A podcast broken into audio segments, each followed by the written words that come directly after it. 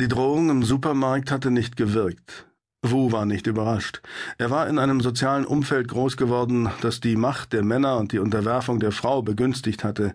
Wu allerdings hatte das stets eher als Wunsch denn als Tatsache empfunden. Frauen waren zäher, sie waren unberechenbarer, sie konnten Schmerzen besser ertragen, das wusste er aus persönlicher Erfahrung. Ging es darum, ihre Lieben zu beschützen, waren sie bei weitem skrupelloser. Männer opferten sich aus Männlichkeitswahn, Dummheit oder in dem blinden Glauben, dass sie nur gewinnen konnten. Frauen opferten sich, ohne sich irgendetwas vorzumachen.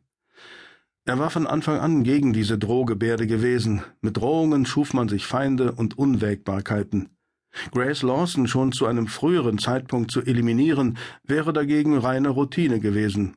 Sie im Nachhinein auszuschalten, war erheblich riskanter.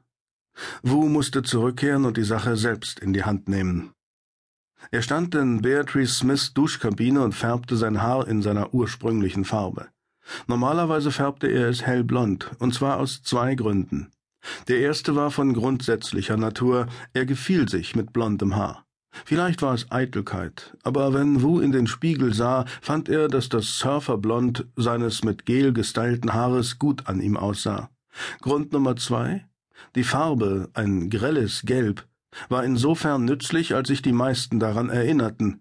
Sobald er sein Haar wieder typisch asiatisch schwarz und glatt gekämmt trug und seine hippe Bekleidung mit einem konservativen Outfit vertauschte und eine randlose Brille aufsetzte, war die Verwandlung täuschend perfekt. Er packte Jack Lawson und schleifte ihn in den Keller hinunter. Lawson leistete keinen Widerstand. Er war kaum noch bei Bewusstsein. Es ging ihm nicht gut. Seine Psyche war stark angeschlagen. Er war auf dem besten Weg, sich aufzugeben. Seine Tage waren gezählt. Der Keller war nur teilweise ausgebaut und feucht. Wu erinnerte sich an ein ähnliches Szenario in San Mateo, Kalifornien. Die Instruktionen waren präzise gewesen. Man hatte ihn engagiert, einen Mann exakt acht Stunden lang zu foltern. Warum ausgerechnet acht Stunden hatte Wu nie erfahren, und ihm dann Arme und Beine zu brechen. Wu hatte die Bruchstellen so gewählt, dass sie neben Nervensträngen oder dicht unter der Hautoberfläche lagen. Jede Bewegung, auch die leichteste, verursachte unerträgliche Schmerzen.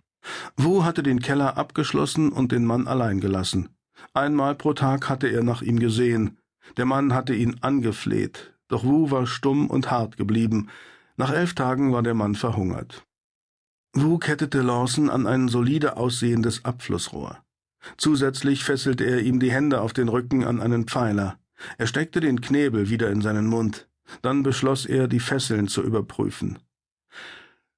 Sie hätten sich jeden einzelnen Abzug von diesem Foto beschaffen sollen, flüsterte Wu. Jack Lawsons Augäpfel kippten nach oben. Jetzt muss ich Ihrer Frau einen Besuch abstatten. Ihre Blicke trafen sich. Es verging eine Sekunde, nicht mehr, dann kam Leben in Lawson. Er begann heftig mit den Armen zu zucken. Wu beobachtete ihn. Ja, das war ein guter Test. Lawson kämpfte mehrere Minuten lang wie ein Fisch an der Angelschnur. Keine Fessel löste sich.